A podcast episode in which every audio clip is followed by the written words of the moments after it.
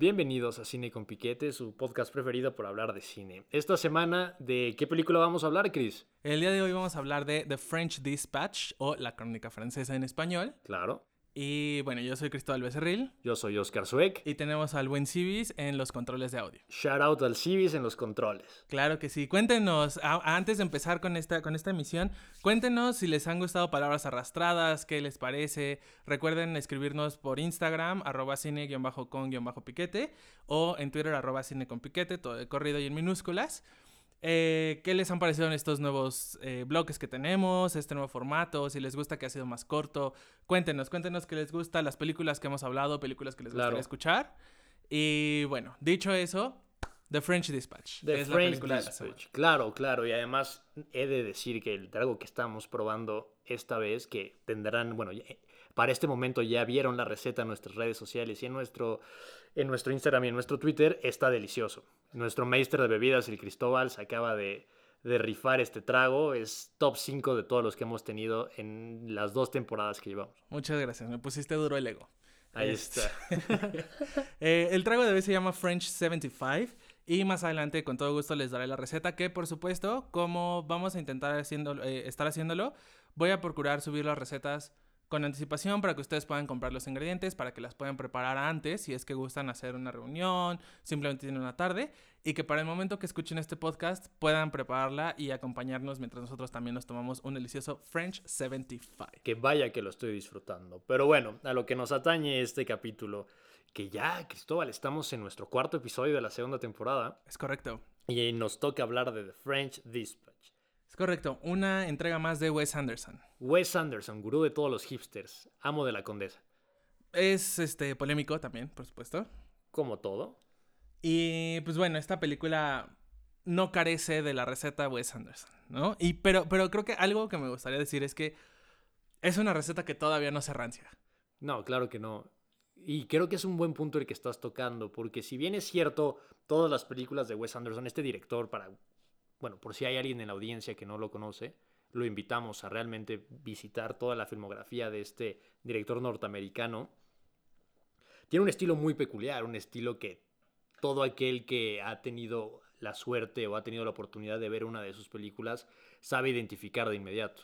Es correcto, es correcto. Y es un estilo que se impregna en todo de la película. Guión, diálogo, estética, fotografía, incluso en el cast, ¿no? O sea, nosotros ya sabemos, podemos inferir un poco quién pudiera estar en una película desde que se anuncia que es de Wes Anderson. Claro, claro que sí.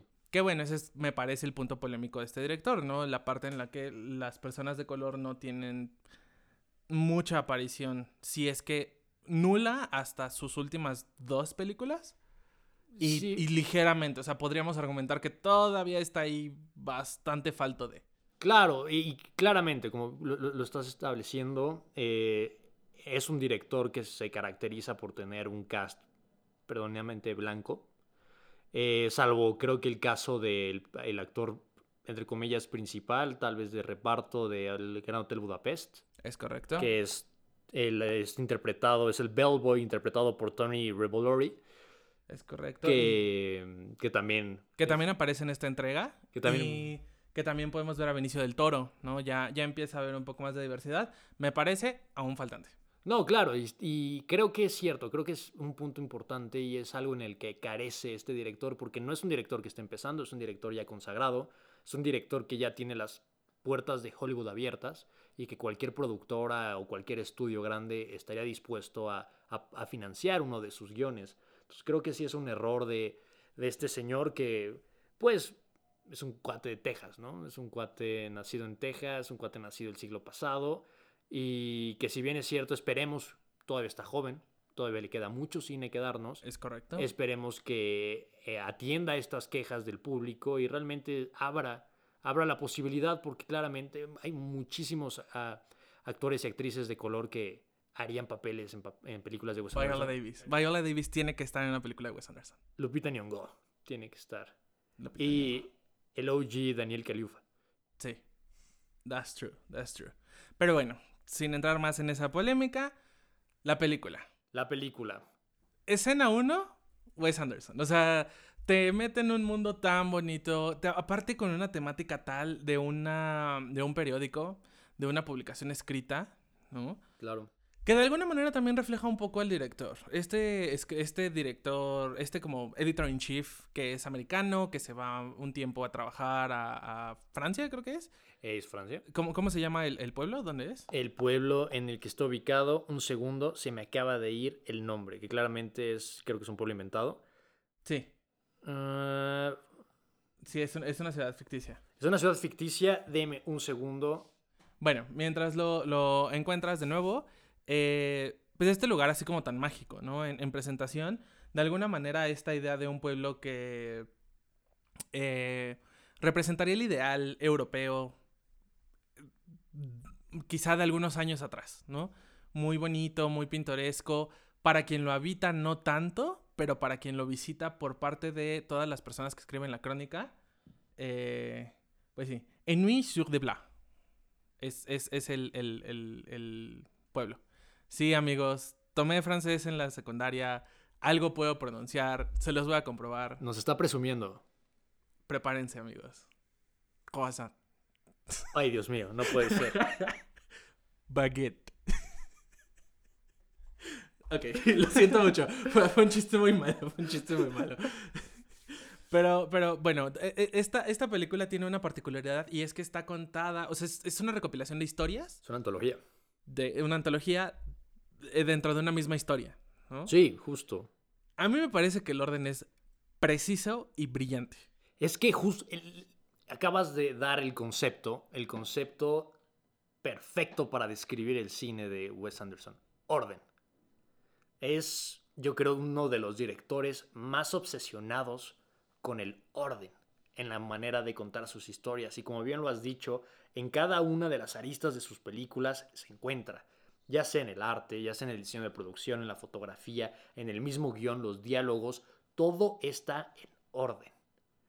Es correcto, es correcto, todo está perfecto. Y pues, un poco ligando cine con piqueta esta película, una de las primeras tomas que vemos del mesero que lleva las bebidas de todos los escritores a la reunión de la semana, preciosa. O sea, poder hacer ver estética estos aperitivos o aperitifs dentro de la película que va mostrando esta botella que muy al estilo Wes Anderson de etiqueta genérica que solo dice white dry wine. Una belleza, ¿no? O sea, una belleza porque aparte seguimos la charola. No nos importa el mesero, seguimos la charola que va a entregar algo muy sustancioso a, a nuestros personajes. Claro. No, y, y además algo muy importante que también tiene que ver mucho con la estética de este señor es el hecho de que sigue utilizando el celuloide para grabar. Y creo que esto es... Ya hay, afortunadamente ya hay más producciones mainstream que empiezan a utilizar el celuloide, lo que significa que lo pueden rescatar. Y es esta estética, sí, súper hipster, claro que está. O sea...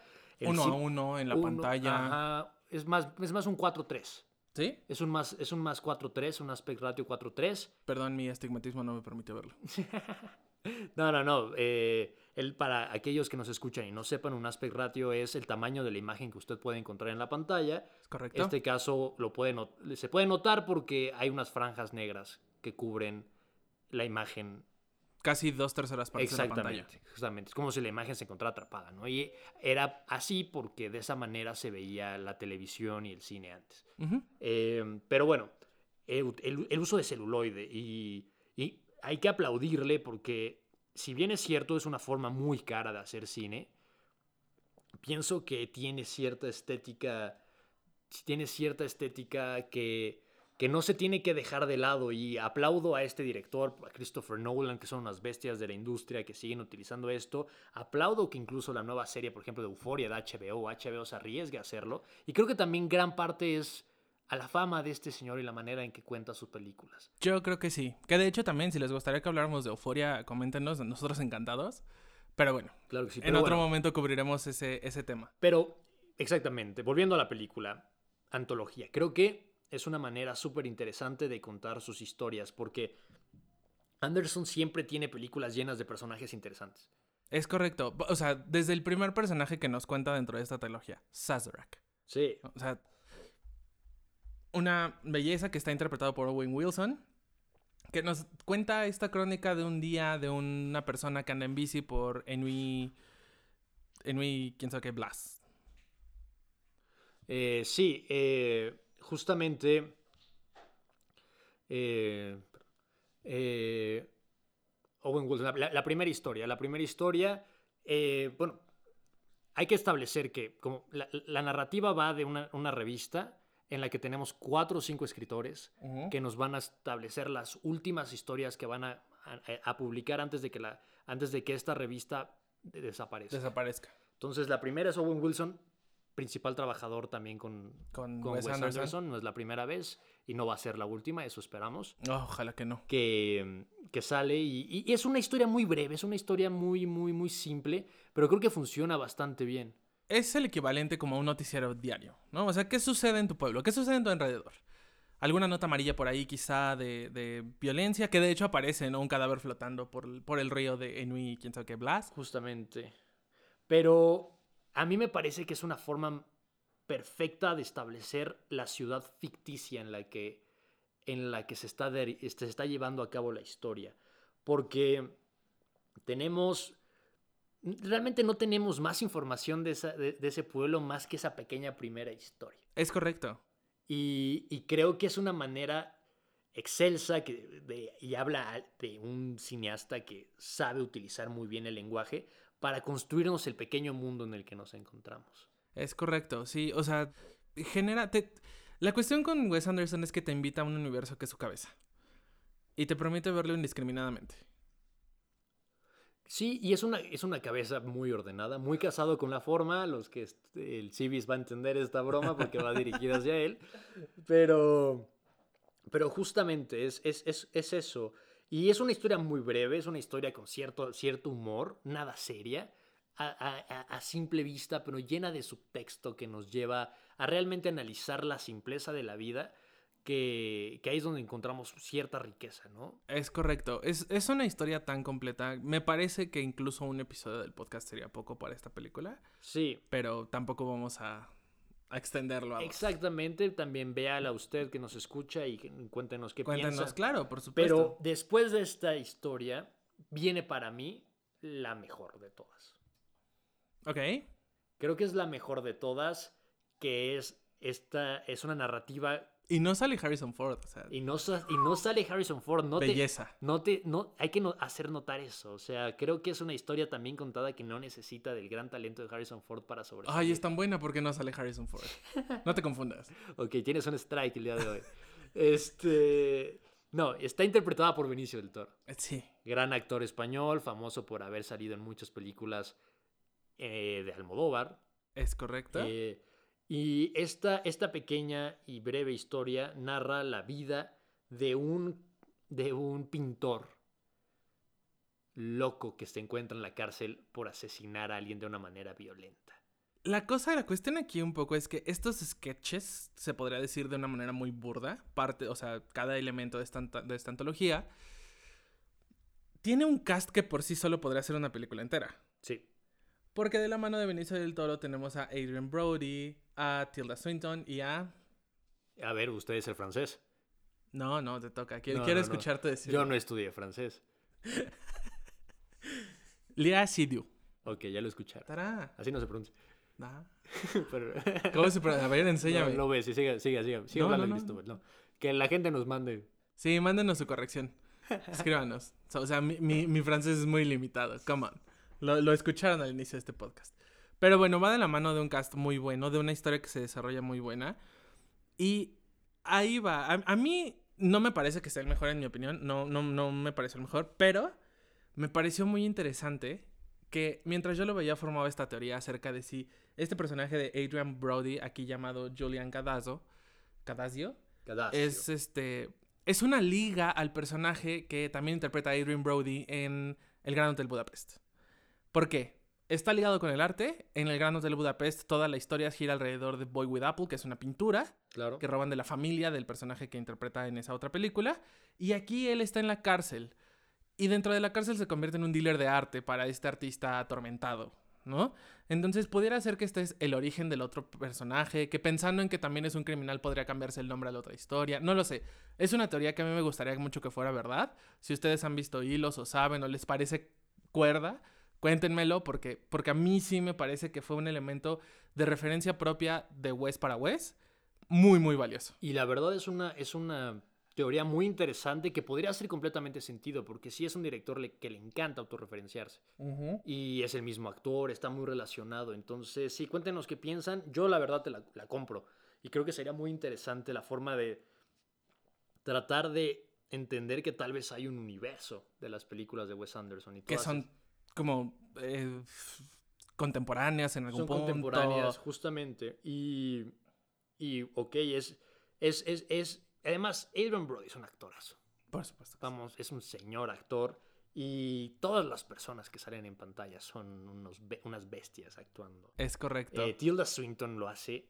Brillante. no, brillante. Es, Chefskis. No, es, señora, si quiere usted venir a Cine con Piquete, por favor, tiene Ah, por supuesto, está bienvenidísima. Eh, etiquétanla también para que nos mande, para que decida venir a platicar con nosotros. Claro que sí. Pero la, eh, eh, el punto clave de, esta pequeña historia creo que es, y lo que me parece una genialidad, es la rebeldía del artista que logra vencer al sistema. ¿Y cómo lo hace? A él lo contratan dentro de la cárcel y empieza a vender sus cuadros, que son unas artes conceptuales, estas, estas figuras muy oníricas, pero eh, llega el punto en el que tiene que mostrar su obra maestra, su obra más grande, y la hace un mural. Un mural in sitio. Que quien quisiera comprarla no podría. No puede. O tendría que comprar la prisión, en la que se encuentra. Creo que es una forma y una crítica sustancial a la manera en la que se lleva incluso el sistema penitenciario de manera global y una manera en la que el arte sigue siendo esa rebeldía que tiene que entrar y la flama que tiene que estar en, en el arte y creo que funciona perfecto. Yo cuando la vi, yo cuando la vi, cuando, yo cuando la vi en, pantalla me encantó y creo que funciona genial. Pero bueno, llega un momento de que tenemos que hacer nuestro, nuestro refresh de la bebida. Esperemos que ustedes también estén degustándola con nosotros. Así que volvemos en un rato, Chris. Claro que sí, volvemos en un momento. Volvemos después de esta pausa.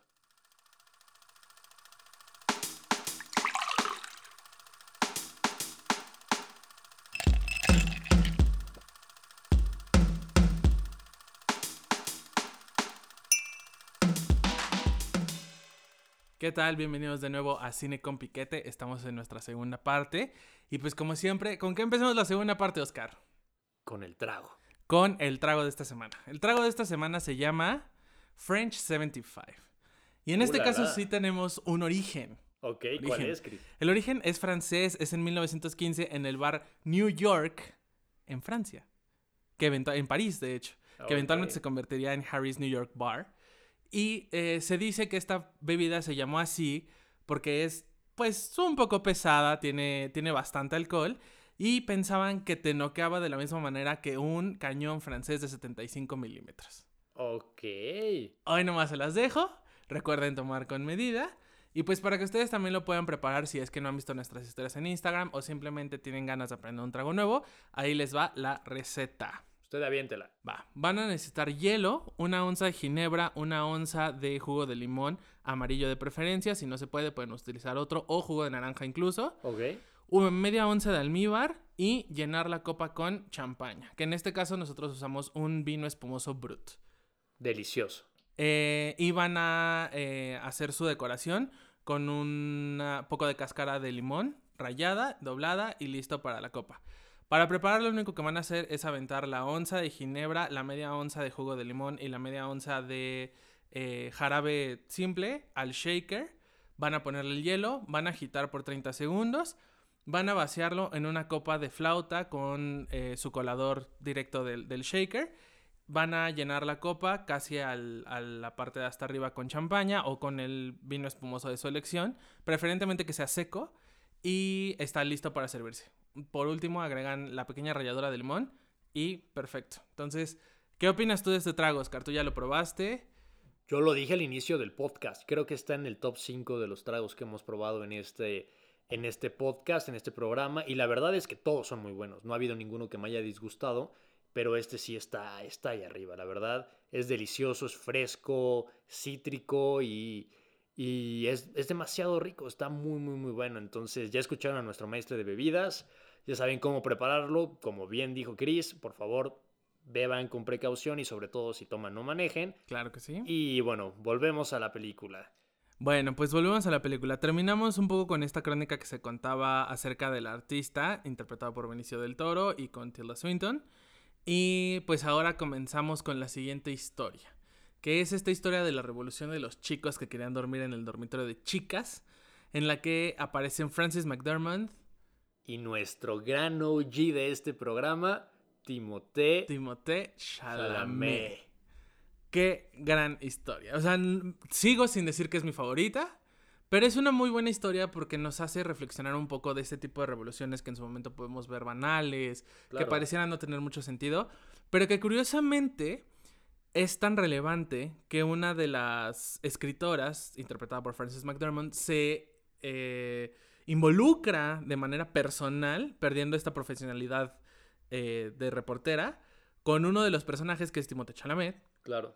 Y curiosamente está padre, ¿no? Nos, nos, hace reflexionar un poco de cómo nos ven estas generaciones más grandes hacia revoluciones que no tienen tanto sentido, estos jóvenes que quieren cambiar el mundo con una jugada de ajedrez, ¿no? Eso lo banqué este... toda la vida. Yo soy aficionadísimo al ajedrez y esa, esa secuencia me encantó. Por supuesto. Y, y que al final pues tiene un sentido muy valioso en que quizá algo que pudiera haber tenido un origen banal, que va cambiando de, de, de, lucha y que va cambiando de contexto, toca a una escritora importante que está en, en la crónica francesa y trasciende, ¿no? Y es justo eso, creo que lo pusiste en palabras muy, muy, muy, muy bonitas, porque justo creo que, y lo hablábamos con Civis en, en nuestro refresh, creo que el punto es esa rebeldía juvenil, adolescente, que suele surgir en lo que nosotros consideramos banalidades porque puede verse de esa forma, pero en ese momento, en esa época, en ese contexto de tus 15, 16, 17 años, pues es el mundo para ti, ¿no? Y tratas de luchar por todo lo que piensas que es lo correcto de una manera que puede ser absurda. Y es muy probable que no consigas que no consigas lo que, lo que quieres. Y eso fue un punto que mencionó aquí nuestro control guy, el Civis, que el punto es es darte cuenta que tal vez no conseguiste lo que quieres, pero conseguiste algo. Es correcto. Y es algo que la juventud en ese momento no te, impide verlo, pero la adultez y la madurez creo que ahí es donde se encuentra como esta riqueza de estas manifestaciones y es el interés de esta escritora por esta, por esta noble, bueno, noble entre comillas, causa.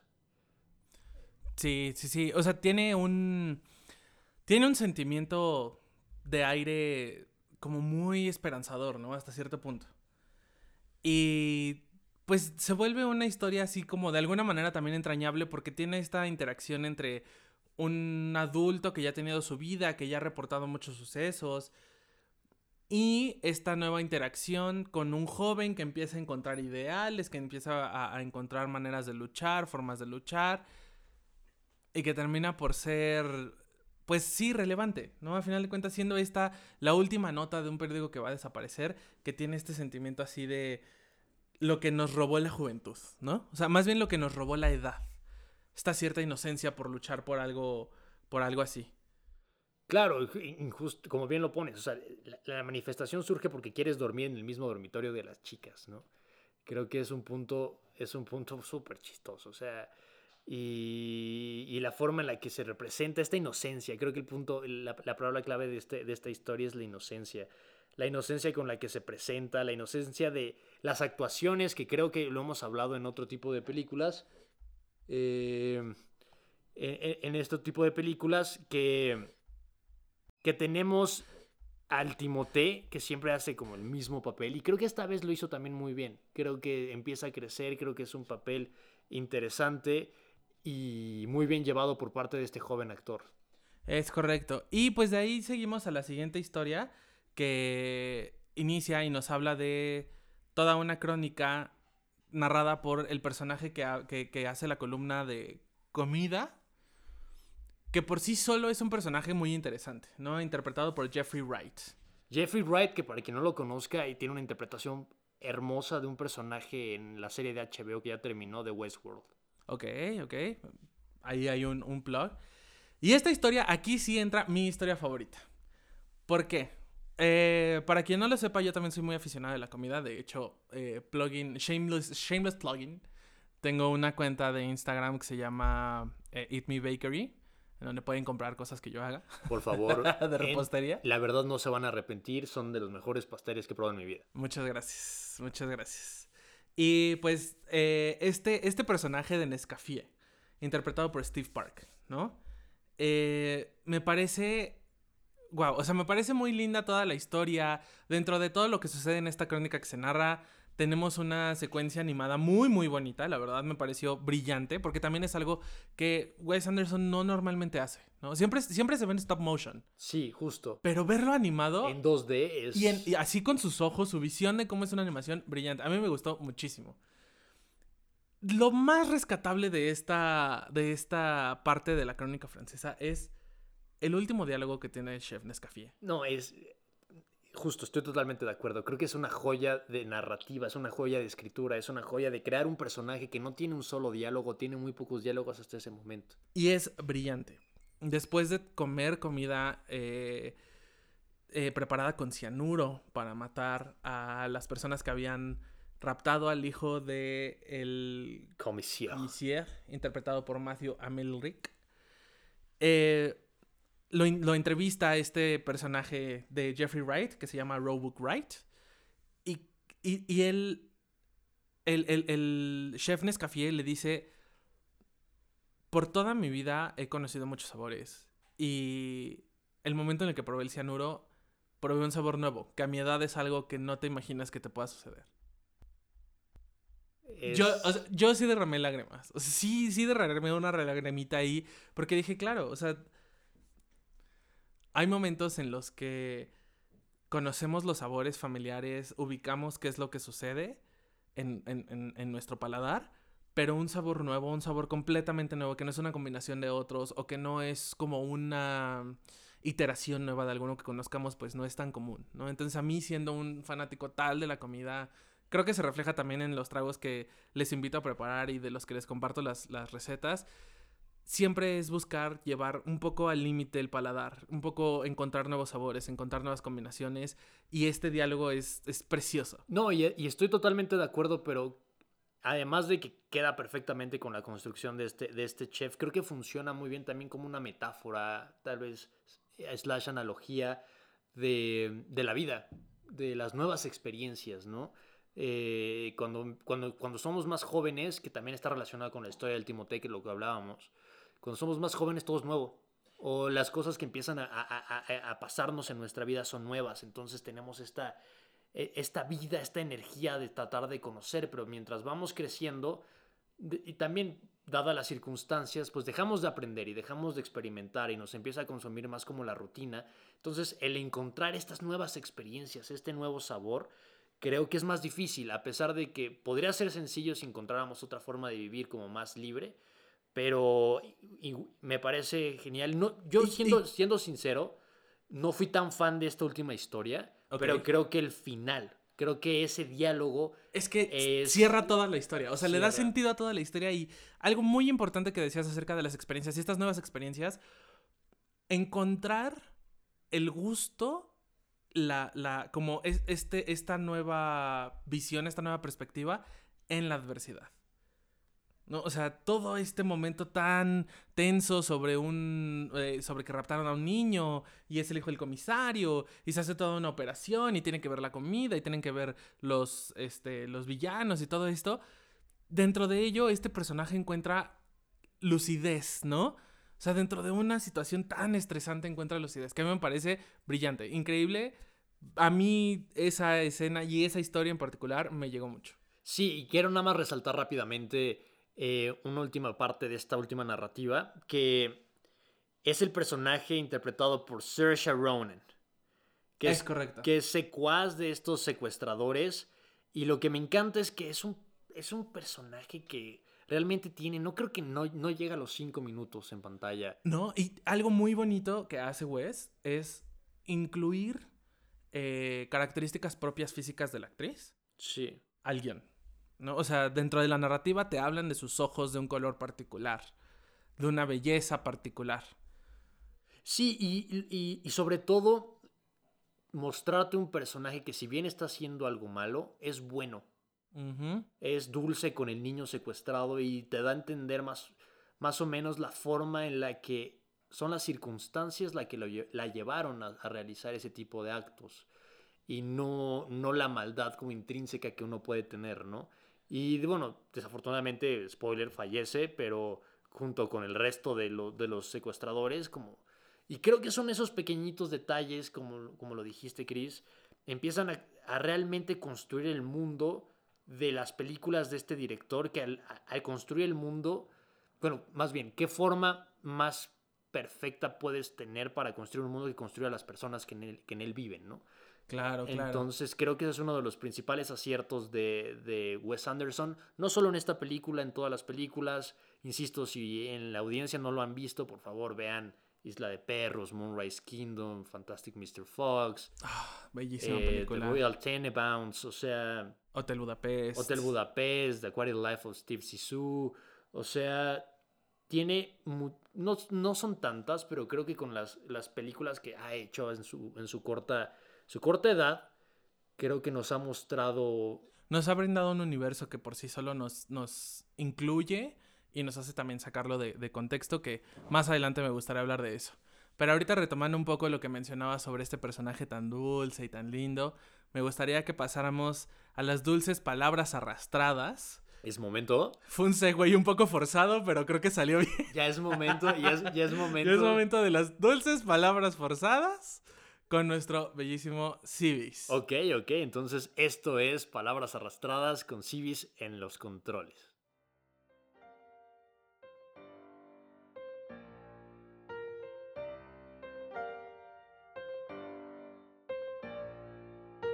Yeah. Yeah, yeah, yeah, yeah, yeah. Cine con piquete, segunda temporada. Esto es palabras arrastradas. Palabras arrastradas. Piso 4 del edificio, uh, pintando en la prisión como Benicio. Estudia mi obra hasta Tilda Swinton. En Bicla por la City, parezco Owen Wilson. Sabores nuevos que nunca he probado. En el ajedrez yo jamás he perdido. Hotel Budapest aún no lo he olvidado. Pintando la pared para que no se la puedan llevar a ningún lado. Cine con piquete, Wes Anderson. Crónica francesa, varias historias son. Cine con piquete, Wes Anderson. Crónica francesa, varias historias son. Yeah, uh. Ey. Free jazz, huh. Ey. Cine con piquete, segunda temporada, crisis swag, wow. ¿Qué pasa?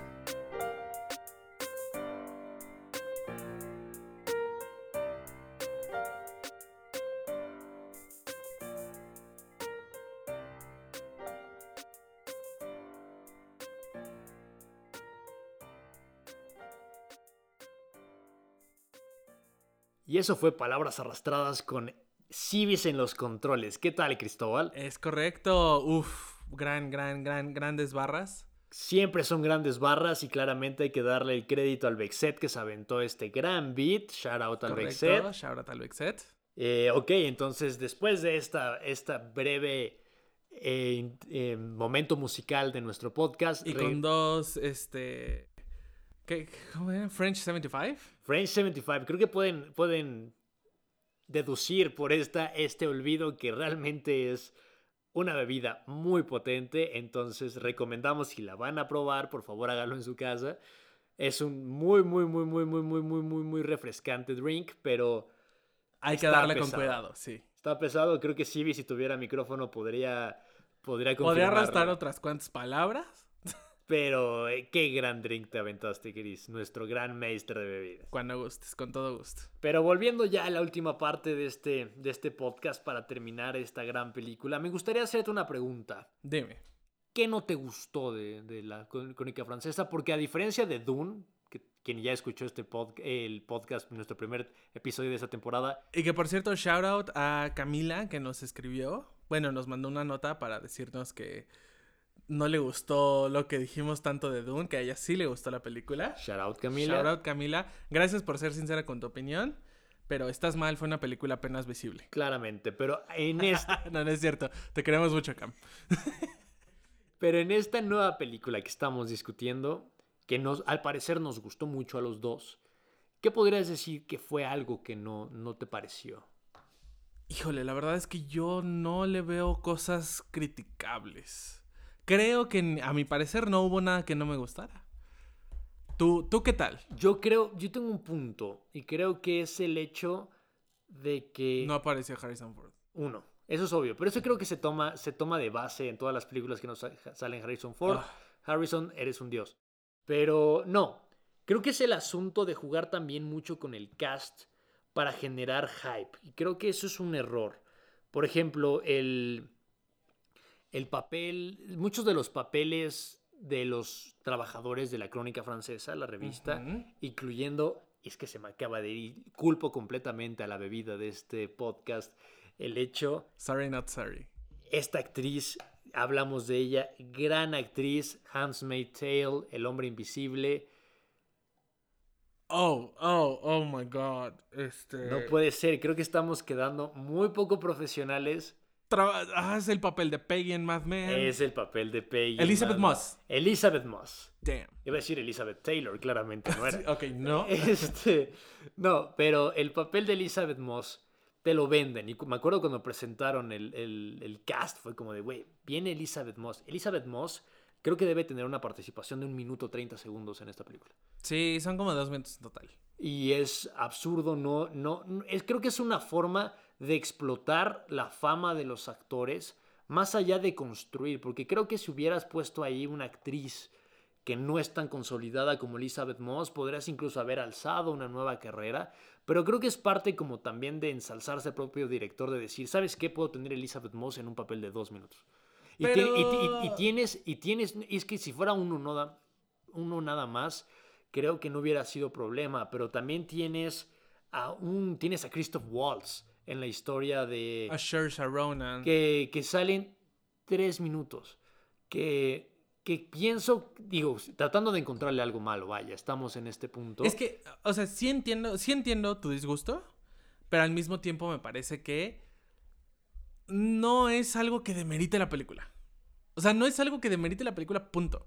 Que demerite a, a Wes Anderson, no. Quizá, quizá pensándole mucho como en algo que a mí no me hubiera gustado, y entonces regresaríamos al inicio de este podcast. La falta de, de diversidad. ¿no? O sea, es cierto. Creo que en ese sentido, pues sí es algo, pero es algo propio que me disgusta de Wes, no tanto de esta película. E- Estoy de acuerdo, estoy de acuerdo que si bien es cierto, sí le hace falta diversidad, yo sí creo que puede llegar a ser un director, insisto, estoy haciendo mi, mi tesis polémica al final del episodio de Cine con Piquete, creo que es un director que ya es muy estrella y, y se sabe muy estrella. Entonces, hay una, hay una frase, mu- no, esa no la voy a decir, no, estamos en horario familiar, pero, pero... Oscar, gobiérnate. No lo voy a decir, justamente me estoy gobernando. Pero... Gobiérnate un poco más. Ok, me gobernaré un poquito más. Pero creo que ese es el asunto y creo que es el único problema. Y como bien lo dices, puede que no sea un problema directo con la película, más bien con el lector. Creo que ese es el, el- epítome de lo que ha hecho, que nos puede mostrar que es un cuate que, que se siente tan estrella y lo peor de todo es que lo es, que puede utilizar este tipo de talento solamente para distintos momentos, para ensalzarse a sí mismo. Porque te lo... Si nada más me dije, si Elizabeth Moss no saliera en los créditos al principio, te diré que no habría pedo. Pero Elizabeth Moss sale en el tráiler, Elizabeth, Elizabeth Moss sale en, en- en la campaña publicitaria y sale dos minutos. Entonces también es, es una forma de rodearse de superestrellas que se mueren por trabajar contigo porque eres un gran director y haces muy buenas películas, pero creo que es algo que puede fallar y creo que, y ya para, para terminar todo este, este shade que estoy tirándole a- al- al director tejano, creo que es un director que no impulsa nuevas estrellas. Creo ¿Te que parece? me Porque parece. me pa- a mí me parece que, por ejemplo, le dio una carrera a Sh- a Saoirse ¿Con qué? con el Gran Hotel Budapest. Pero ella ya había salido en una película con Peter Jackson. Sí, pero de una película... y- y- eh, no tienen el micrófono de Civis y ustedes no lo pueden ver, pero él está alzando los hombros porque estamos en las mismas. No, estoy igual. Cool pero, Peter Jackson. pero Saoirse Ronan ya había tenido cuatro películas que habían Bueno, roto en bueno, Hollywood. no vamos a meternos en ese, en ese no, pormenor. no, no, pero es, es, es, es el asunto.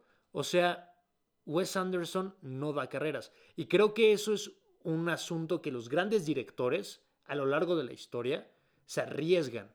Y creo que es un riesgo, también es como construir a un actor. Va a sonar muy egocéntrico desde un punto de vista, pero creo que los grandes directores lo hacen. Y es algo que Wes Anderson realmente no ha hecho.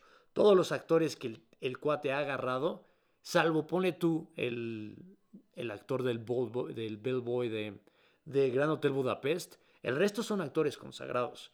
Y creo que le hace falta ese riesgo. Ok. Consideraría que le hace falta ese riesgo de poder aventarse una película con un actor que no sea tan consagrado y que no tenga tanta experiencia para ver realmente si es un gran director. Ok, ok. Esa creo que es la crítica que yo le puedo hacer, no a esta película, A Wes. a Wes Anderson. Ok, muy bien. Y bueno, pues ya con estas críticas a mí me gustaría preguntarte nuestra queridísima y gustada sección de esta es una película de pulgar arriba, pulgar en medio, pulgar abajo. Es una película de pulgar arriba. Es una película de pulgar arriba, ¿estamos de acuerdo? Estamos de muy de acuerdo. acuerdo. Y pues con ello, este, me parece que cubrimos bien la película, me parece que el, que el trago fue muy ad hoc también. Claro. De alguna manera, este, pues un poco hechizante el trago como en la misma película, ¿no? Que te invita un poco a este, a este mundo que excede de tal. Volviendo quizá no tanto a la película, sino al director, lo platicábamos en uno de los breaks que tuvimos para Refill.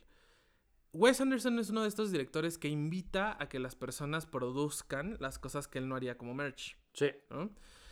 Y que genera este universo que queda en mano de los fans y de la audiencia sacar de la pantalla, que nos inunda, ¿no?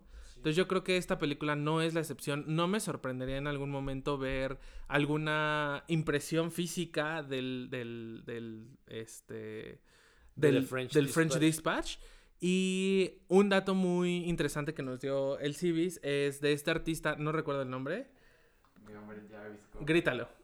Mi hombre Jarvis Cocker. Jarvis Cocker. Jarvis Cocker, que sale como tip top en el, en el, en una de las crónicas donde sale Timothée Chalamet El Timoteo. y que hizo un, un, un disco con canciones en francés con la portada que sale como la imagen de Tip Top, ¿no? O sea, tenemos estos elementos que salen de la película como tal Claro. y que nos invaden ahora y nos invitan a ser parte de un universo que Wes Anderson construyó. Y que queda en nosotros como, como audiencia acoplarlo a nuestra vida cotidiana. Justo. Entonces, eh, dicho eso, pues me pareció una gran película y me parecería adecuado que nos digas cuál es la siguiente película de la próxima semana. es una película igualmente complicada. Es una película seria, es una película profunda. Y es Spencer, de Pablo Larraín, director chileno. Y platicaremos la próxima semana de esta Navidad retratada por un, un director latinoamericano de la, contando la historia de la princesa Diana. La Y- historia ficticia. Ficticia, sí, súper ficticia, basada en hechos, tratando de encontrar como ciertos hechos reales. Pero bueno, platicaremos de ella la próxima semana. Gran película, las- los animamos a verla antes del, del, del podcast para que puedan... Para que puedan escuchar este podcast spoiler free. Exactamente. Y pues bueno, dicho eso, eh, muchas gracias por acompañarnos en este episodio de Cine con Piquete. Yo Claro soy sí. Cristóbal Becerril. Yo soy Oscar Sueck Civis en los controles. y esto fue Cine, Cine con con Piquete. Piquete.